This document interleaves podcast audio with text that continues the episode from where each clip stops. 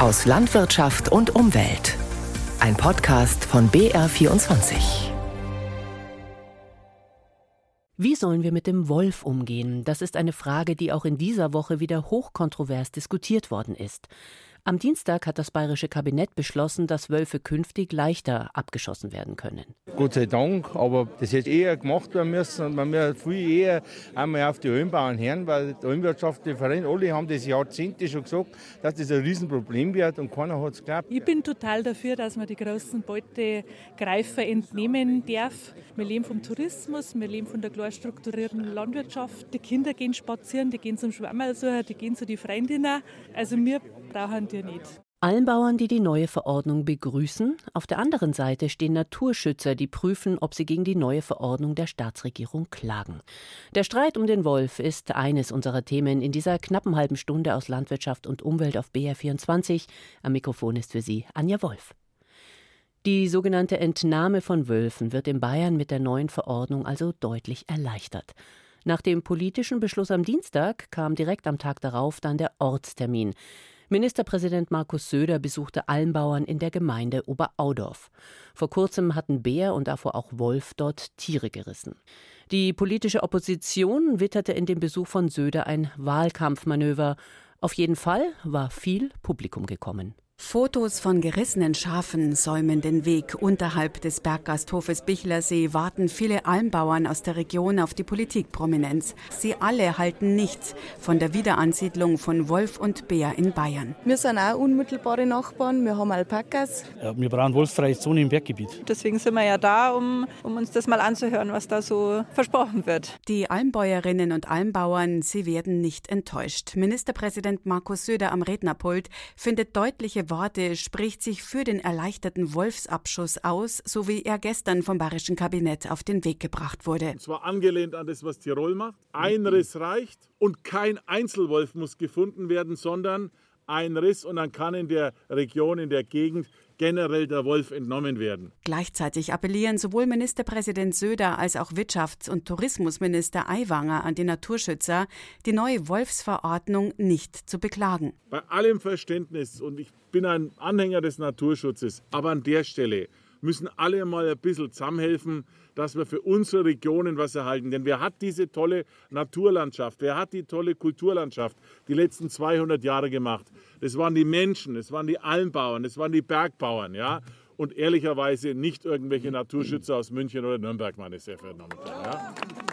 Und in diesen Regionen braucht man jetzt die Möglichkeit, schnellstmöglich zu reagieren. Hier hat der Wolf zweimal hintereinander zugeschlagen und ich dränge auch darauf, dass dann wirklich in der Umsetzung wir mit den Landratsämtern jetzt den Weg finden, dass in solchen Fällen möglichst, wenn an einem Tag der Wolf zuschlägt, noch in derselben Nacht, und ich bin selber praktizierender Jäger, der Jäger dort sich hinsetzen darf und dann auch mit Nachtsichttechnik den Wolf schießen darf. Die Landräte sind es, die nun künftig entscheiden werden, ob ein Wolf abgeschossen wird oder nicht. Dazu der Rosenheimer Landrat Otto Lederer. Ehrlich gesagt muss ich zugeben, dass ich schon überrascht bin, dass äh, jetzt plötzlich das Landratsamt, also sprich die untere Naturschutzbehörde, hierfür zuständig sein soll. Denn bisher war das Ganze bei der Regierung äh, angesiedelt in Zusammenarbeit mit dem Landesamt für Umweltschutz, also dem LFU. Und dadurch, dass wir eigentlich keine ausgewiesene Wolfsexpertise bei uns an den unteren Naturschutzbehörden haben, gehe ich fest davon aus, dass wir auch in Zukunft in enger Zusammenarbeit mit der Regierung und mit dem LFU dieses Thema begleiten müssen. Nun grundsätzlich muss so eine Entnahme aus meiner Sicht rechtssicher sein. Und um eine rechtssichere Entnahme vornehmen zu können, werden bestimmt gewisse Kriterien erfüllt sein müssen, unter anderem wahrscheinlich auch der Nachweis, dass es sich tatsächlich um einen Wolf handelt und nicht um ein anderes Wildtier. Am Berg ebenfalls anwesend Rainer Auer vom Bund Naturschutz. Für ihn ist die Veranstaltung, wie er sagt, ein Kaschballtheater und Wahlkampf. Und er kritisiert deutlich den erleichterten Wolfsabschuss. Ist ja nichts anderes als die erneute Ausrottung von Wolf und Bär in unseren Gebieten Und das kann im Jahr 2023 nicht mehr die Lösung sein. Von solchen Methoden haben wir gesprochen vor 100 Jahren. 1923, da hätte ich mir sowas wie der Ministerpräsident heute gesagt hat, als normal gefallen lassen. Jetzt sind wir einfach in einer anderen Zeit und was wir heute gehört haben, ist im Grunde gestrig. Rechtssicher sei die neue Verordnung sicher nicht, meint Rainer Auer. Der Bund Naturschutz werde Klage einreichen. Gleichzeitig fordert er vom Freistaat mehr Geld für die Almbauern, damit alternative Konzepte wie die Behirtung möglich wären. Doch für diesen Vorschlag muss er vor Ort sehr viel Kritik einstecken, vor allem von den Almbauern selbst. Dagmar Bucher-Glas war mit dabei. Die neue Verordnung zur Wolfsentnahme gilt ab morgen. Bayern hat also Maßnahmen ergriffen gegen den Wolf. Ist das ein Alleingang? Frage an Doris Fenske aus unserer Redaktion Landwirtschaft und Umwelt. Nein, wir sehen das gerade auch in Österreich. Da haben die Landesregierungen in Tirol und Kärnten Ähnliches beschlossen. Und auch auf Bundesebene hat die Opposition einen Antrag für erleichterten Abschuss vorgelegt. Für den hat es aber keine Mehrheit im Bundestag gegeben. Ist diese neue Verordnung denn vereinbar mit dem Schutzstatus, der ja für den Wolf auf EU-Ebene gilt? Daran wird von verschiedenen Seiten gezweifelt. Der Wolf ist streng geschützt. Wir sind verpflichtet, ihn in einem günstigen Erhaltungszustand zu haben. Für Abschüsse braucht es gute Begründungen. Es muss zum Beispiel nachgewiesen werden, dass alle Alternativen ausgeschöpft wurden. Doris Almbauern, Landwirte begrüßen die neue Verordnung, Naturschützer prüfen Klagen dagegen. Wie bewerten Wissenschaftler den künftig nun erleichterten Abschuss? Forscher sagen, damit ist den Landwirten mit ihren Problemen nicht geholfen. Junge Wölfe werden weiterhin über die Alpen einwandern, das lässt sich gar nicht verhindern, und die können auch nicht schon abgeschossen werden, bevor das erste Weidetier gerissen ist. Wenn wir also mehr auf Abschuss als auf möglichst guten Schutz der Herden setzen, werde es weiterhin tote Weidetiere, vor allem Schafe und Ziegen geben, so die Wissenschaftler. Gerade durchziehende Wölfe nehmen sich ein Weidetier, wenn das einfach zu kriegen ist, heißt es. Stichwort Herdenschutz. Doris, das wird ja sehr, sehr kontrovers diskutiert. Ja, das liegt auch daran, dass wir uns daran gewöhnt haben, dass kein Wolf da ist und man Weidehaltung ohne Schutz und ohne große Beaufsichtigung der Tiere durchführen kann. Die erste Stufe beim Herdenschutz besteht aus einem Zaun, der mindestens 90 Zentimeter hoch ist und ausreichend Strom führt. Landwirte haben damit mehr Aufwand und mehr Arbeit. Solche Zäune müssten im Flachland möglichst flächendeckend für Schafe und Ziegen aufgestellt werden, damit Wölfe erst gar nicht lernen, dass man sich ein Weidetier holen kann. Das ist aber bis jetzt noch nicht überall der Fall. Viel schwieriger sieht es außerdem im hügeligen oder alpinen Gelände aus. Da ist es sehr oft gar nicht möglich, einen Zaun überhaupt aufzustellen. Hier gibt es zwar theoretisch Lösungen, die sind nur mit sehr, sehr hohem Aufwand durchführbar nämlich die kleinen Herden, die wir in Bayern haben, zu größeren zusammenlegen, Herdenschutzhunde anschaffen und Hirten anstellen. Das ist schwer zu stemmen, wäre bisher aber die einzige Lösung, um Schafe auf Almen vor Wolfsrissen zu schützen. Dankeschön, Doris Fenske aus unserer Redaktion Landwirtschaft und Umwelt. Der Gesetzentwurf von Robert Habeck rund ums Thema Heizen sorgt seit Tagen für Kritik. Bei Waldbesitzerverbänden, beim Bauernverband, bei Hauseigentümern und es kam nun auch Kritik aus der eigenen Partei. Die Bundesarbeitsgruppe Wald der Grünen hat diese Woche ein Papier erarbeitet und veröffentlicht, das die Pläne vom Minister Habeck in einem Punkt stark kritisiert. Es geht dabei um Holzheizungen in Neubauten. Florian Kienast im Gespräch mit den Grünen und mit einem Waldbauern. Waldbauer Matthias Muth läuft durch seinen Wald in der Nähe von Mitterdaching in der Gemeinde Vallei. Im Winter hat er hier Holz eingeschlagen. Das meiste ist schon verarbeitet, zu Balken und Brettern. Der Rest, zum Beispiel die Wipfel, liegen noch am Boden. Daraus soll Feuerholz werden. Aktuell macht er sich aber Sorgen. Wir sind ja keine raufgierigen Fatzkes, die also die Wälder abhacken, damit sie äh, da möglichst Gewinnmaximierung mit dem Brennholz machen. Das fällt halt an der normalen Waldbewirtschaftung an, so wie wir es jetzt da sehen. Wenn wir jetzt das im Wald belassen würden, äh, dann haben wir dann irgendwann ein Borkenkäferproblem, also das dann äh, den Bestand gefährdet, der eigentlich stehen bleiben soll. Was Waldbauern wie Matthias Muth nervös macht, ist das geplante Gebäudeenergiegesetz. Das sieht für neue Holzheizungen schon ab dem Jahr 2024 strenge Vorgaben vor. Nicht in Altbauten, aber in Neubauten. Dort muss 65 Prozent der Wärme mit erneuerbaren Energien erzeugt werden. Holzheizungen sind zwar grundsätzlich weiter erlaubt, gelten für neue Häuser aber eben nicht als erneuerbar. Um die Klimavorgaben zu erfüllen, müssten also zusätzliche Heizungen, etwa Wärmepumpen, mit installiert werden. Die Befürchtung, ein faktisches Aus für Holzheizungen durch die Hintertür. Diese Pläne des grünen Wirtschaftsministers Robert Habeck kritisieren jetzt auch Politiker aus den Reihen der Grünen.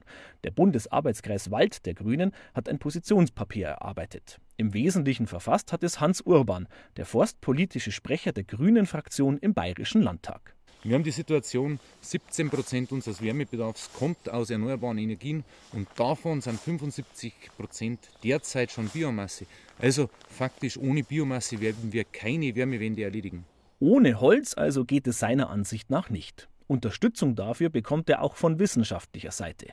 Hubert Röder ist Professor an der Fakultät für Forst- und Waldwirtschaft an der TU Weihenstephan. Jetzt gerade ist es sehr wichtig für uns, Holz als Energieträger zu nutzen, weil wir eben jetzt noch sehr viele fossile Energieträger, vor allem im Strombereich drin haben. Das heißt, wenn wir Wärmepumpen einsetzen, dann versorgen wir diese Wärmepumpen mit einem hohen Anteil fossiler Energien und Holz ist erneuerbar und wir haben zusätzlich die Notwendigkeit, den Wald umzubauen, um eben klimafitte Wälder zu haben, die einen hohen Zuwachs leisten und damit wieder CO2 binden. Für den Wissenschaftler ist Holz eine Brückentechnologie. Wenn in Zukunft Häuser aber mit Strom beheizt werden können, der zu 100% regenerativ hergestellt wird, etwa durch Wind oder Sonne, wäre Holz als Brennstoff kritisch zu sehen, so Professor Röder.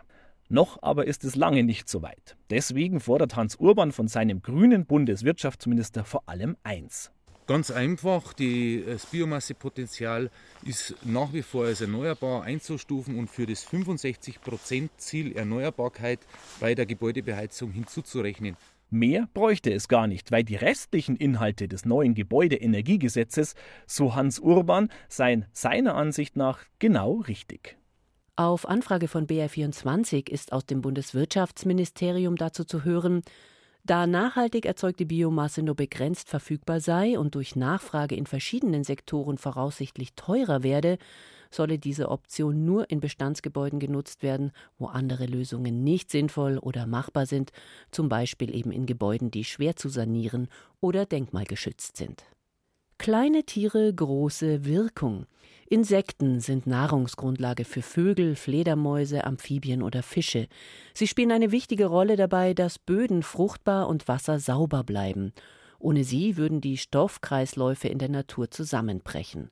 Raubinsekten übernehmen die Aufgabe von Pestiziden, indem sie Schädlinge fressen und Insekten sind Bestäuber. Kurzum, sie sind unschätzbar wichtig für die Artenvielfalt und das Ökosystem. Tatsächlich sind Insekten aber immer mehr bedroht. Das belegt ein Forschungsprojekt, das jetzt nach vier Jahren zu Ende gegangen ist. Die Menge an Insekten ist niedrig alarmierend niedrig, zeigt das bundesweite Forschungsprojekt DINA. Auch Naturschutzgebiete schützen Insekten nicht gut. Die Bestände erholen sich nicht, so das Ergebnis. Das vierjährige Forschungsprojekt hat sich 21 Naturschutzgebiete über ganz Deutschland verteilt angeschaut und bestätigt frühere, punktuellere Ergebnisse zum Insektenschwund. In den Insektenproben haben die Forscher Rückstände von Pestiziden gefunden. Sie sehen darin einen Grund fürs Insektensterben. Die Pflanzenschutzmittel verbreiten sich von den Äckern bis ins Naturschutzgebiet. Außerdem liegen auch Felder direkt in den geschützten Gebieten, je nach Schutzstatus. Für das Bundeslandwirtschaftsministerium zeigt die Studie, dass Deutschland handeln muss. Das Ministerium bereitet gerade ein nationales Programm vor, um den Einsatz von Pestiziden zu reduzieren. Außerdem will es den Ökolandbau vorantreiben. Dem Naturschutzbund reicht das nicht. Er sagt, die Bundesregierung müsse mehr tun und mutiger handeln. Auf Kritik stoßen die Pestizidpläne beim Bauernverband, der um die Erträge in der Landwirtschaft fürchtet. Die Informationen von Eva Huber. Auf einem Wochenmarkt in Freilassing sorgte kürzlich folgender Fall für Aufregung. Ein Händler hatte Käse aus dem Supermarkt gekauft und dann deutlich teurer weiterverkauft. Ist das rechtlich zulässig auf einem Wochenmarkt? Könnte so etwas auch auf einem Bauernmarkt oder im Hofladen passieren? Welche Regeln gelten? Was darf verkauft werden? Julia Kulis hat im Bamberg nachgefragt. Samstagmorgen um 7 Uhr. Die Mitglieder des Bamberger Bauernmarkts bauen ihre Stände auf. Fleisch, Fisch, Brot und Käse verkaufen sie, natürlich auch Obst und Gemüse. Erste Radieschen und Schnittlauch zum Beispiel, daneben Kartoffeln, Rotkohl oder Karotten. Gegenüber werden Äpfel und Birnen aus dem Lieferwagen geholt. Sie stammen von der letzten Ernte. Mehr gibt es am Obststand aktuell nicht. Südfrüchte wie Bananen oder Zitronen suchen Kunden hier auch vergeblich. Da war Bamberg eigentlich schon immer, ich gebe jetzt mal an, auf Vorzeigebauermarkt, sowas hatten wir noch nie. Das lassen wir auch nicht zu. Es gibt auch keine Handelsware bei uns. Guten Morgen. Erklärt Mathilde Heberlein. Sie ist Vorsitzende des Bamberger Bauernmarktvereins und hat mit ihrer Hofmetzgerei einen eigenen Stand auf dem Markt. Was dort verkauft werden darf, ist genau geregelt. Also es gibt da ganz strenge Kriterien, sage ich mal. Es gibt eine Bauernmarktsatzung, in der ist festgehalten, dass 70 Prozent eigenerzeugte Produkte sein müssen. 30 Prozent dürfen zugekauft werden, müssen oder sollen aber dann auch aus der Region oder zumindest aus bäuerlichen Betrieben stammen. Und es soll ja dann auch gekennzeichnet sein. Bei den Heberleins gibt es zum Beispiel Senf und Eier von Kollegen, am Käsestand ein Sonnenblumenöl aus dem Bamberger Land. So wie in Bamberg sind die meisten Bauernmärkte in einem Verein organisiert. Die jeweiligen Bauernmarktvereine legen ihre Regeln fest und kontrollieren sich selbst. Bei der Gründung und in rechtlichen Fragen lassen sich einige vom Bayerischen Bauernverband unterstützen. Der Dachverband heißt Bayerische Bauernmärkte. Auch dort gilt, die meisten Produkte müssen selbst erzeugt sein oder von anderen Direktvermarktern stammen. Bis zu 20 Prozent der Waren dürfen zugekauft und auch industriell hergestellt worden sein. Viele Märkte wollen das aber gar nicht, so wie in Bamberg. Also ich persönlich unterstütze sowas nicht, weil ich denke, wir sind regional und saisonal und was es halt nicht oder was wir nicht selbst produzieren können, hat auf dem Bauernmarkt nichts verloren. Gesetzliche Vorgaben, was auf einem Bauernmarkt verkauft werden darf und was nicht, gibt es keine. Der Begriff Bauernmarkt ist auch nicht geschützt. Genau das würde sich Mathilde Heberlein aber wünschen. Weil immer mehr, sag ich mal, sei es jetzt Dörfer oder Supermärkte, haben einen Bauernmarkt und dann ist vielleicht ein Direktvermarkter gerade einmal dort und der Rest ist alles Handelsware, aber es wird als Bauernmarkt deklariert. Das finde ich schade, dass dann Bauernmarkt immer das Zugpferd halt sein soll, um Leute anzulocken. Fakt ist, Käsewürfel wie auf dem Freilassinger Wochenmarkt wird es auf dem Bamberger Bauernmarkt nicht geben. Generell habe der Händler in Freilassing aber nichts Verbotenes getan, erklärt Daniela Krehl von der Verbraucherzentrale Bayern. Prinzipiell gilt, dass ich als Anbieter natürlich nicht täuschen darf. Das heißt, ich darf nicht draufschreiben, hier ist griechischer Käse drin und dann ist es aber doch in Deutschland produziert worden. Und das hat der Anbieter in Freilassing nicht getan. Zwar hat er den Supermarktaufkleber auf dem Deckel und der Vorderseite entfernt, auf der Rückseite waren aber noch alle notwendigen Angaben zu sehen. Käse aus Kuhmilch stand auf dem Etikett mit den Inhaltsstoffen. Rechtlich also zulässig, moralisch aber zumindest fragwürdig. Für mich als Verbraucherin natürlich ärgerlich und ich fühle mich getäuscht, aber rein rechtlich ist es nicht so, weil es stand ganz klar drauf, es handelt sich um Käse und der Anbieter hat halt einfach nur exorbitant den Preis erhöht, aber nichts Falsches auf dem Produkt irgendwie angegeben. Und wie sieht es in Hofläden aus? Was darf hier alles verkauft werden? Das war's? Ja, das wär's bitte. Im Hofladen der Familie Reck im unterfränkischen Hambach gibt es vor allem Fleisch und Wurst von den eigenen Schweinen und Rindern. Auch verarbeitet, etwa als Gulasch- oder Leberklößchensuppe. Ergänzt wird es dann mit Obst und Gemüse aus eigenen Anbau. Dann natürlich auch wieder in die verarbeitete Form Marmeladen, Fruchtaufstriche, Chutneys und so weiter beschreibt Landwirt Michael Reck sein Sortiment. Sein Hofladen gehört zu Einkaufen auf dem Bauernhof. Ein deutschlandweiter Verbund mit rund 600 Mitgliedern in Bayern. Für sie gelten ähnliche Regeln wie auf vielen Bauernmärkten. 20 Prozent der Produkte dürfen aus Supermarkt oder Handel stammen, der Rest kommt vom Hof selbst oder vom Berufskollegen, wie bei den Recks etwa Senf oder Wein. So unterstützen sich Landwirte gegenseitig und vergrößern ihr Angebot. Der Kunde möchte, auch wenn er in den Hofladen kommt, jetzt nicht nur bei uns ein Fleisch oder eine Wurst haben, sondern der möchte eine Nudel haben, der möchte einen Wein haben, der möchte einen Honig haben, einen Käse. Und je größer das Sortiment ist, umso besser ist es natürlich für den Kunden. Deshalb verkauft Reck auch Grillanzünder. Sie stammen zwar nicht von einem Bauernhof, aber zumindest von einem kleinen Familienbetrieb aus Franken und ergänzen aus seiner Sicht gut sein Grillfleisch. Industriell hergestellte Produkte wird er aber nicht anbieten, obwohl es erlaubt ist. Das würden wir schon aus Grundeinstellung nicht tun, weil wir wollen Produkte aus der Landwirtschaft, unsere Produkte, die Produkte von Kollegen hier anbieten. Wir sind kein Supermarkt. Wer als Kunde trotzdem Zweifel hat, einfach nachfragen. Die Erzeuger stehen gerne Rede und Antwort, egal ob im Hofladen, auf dem Wochen- oder Bauernmarkt. Der April ist in Spanien aktuell der neue Juli, denn zur dort anhaltenden Dürre kam in dieser Woche nun auch noch die erste Hitzewelle des Jahres hinzu. In Städten wie Sevilla und Cordoba stellen die Menschen sich auf Temperaturen von bis zu 40 Grad am Donnerstag ein. Nicht normal sei das, sagt diese Frau. Der Meteorologe Ricardo Torrijo, der in Madrid für den spanischen Wetterdienst arbeitet, bestätigt das. Temperaturen 10 bis 15 Grad über dem Durchschnitt für diese Jahreszeit seien ungewöhnlich. Pues no es normal, de hecho es bastante inusual que las temperaturas vayan a estar 10 o 15 grados por encima de, del promedio de estas fechas. Er rechnet mit Rekordwerten, sowohl im Süden der Halbinsel als auch im Landesinneren. Probablemente se van a batir récord en, en diversas estaciones tanto del sur peninsular como del interior de la península. Nach dem trockensten März seit bestimmt 20 Jahren, nun also ein heißes Aprilende. Spaniens Landwirte kommen sprichwörtlich vom Regen in die Traufe allein. Es regnet ja vielerorts nicht, beziehungsweise so gut wie nicht. Bauern in Katalonien müssen schon seit Wochen Wasser sparen. Die Regionalregierung hat die Nutzung eingeschränkt. Die Folgen von Trockenheit und früher Hitze dürften sowohl in spanischen als auch in deutschen Supermarktregalen ankommen.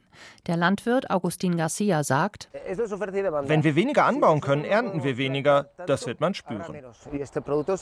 Zum Beispiel erneut in steigenden Preisen für Obst und Gemüse, wie nach der schlechten Ernte im vergangenen Jahr, als etwa Oliven deutlich teurer wurden. Damit rechnet der Agrarökonom Tomás Garcia Ascarate. Bei den Früchten sind wir bereits in einer schlechten Situation und haben eine geringe Ernte. Die Preise sind in diesem Jahr im Vergleich zum letzten Jahr deutlich gestiegen. Die Tomatenernte schrumpft weiter und für das nächste Jahr erwarten wir bereits Probleme bei Pfirsichen und Nektarinen.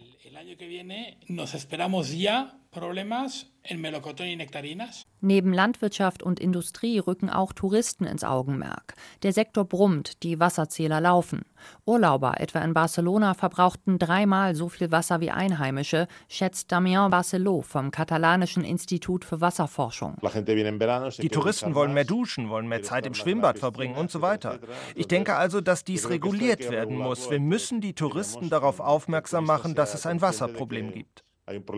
Und jetzt kommt zum Wasserproblem noch das vorgezogene Hitzeproblem hinzu. Die Menschen müssten sich darauf vorbereiten, sagt dieser ältere Herr in Cordoba.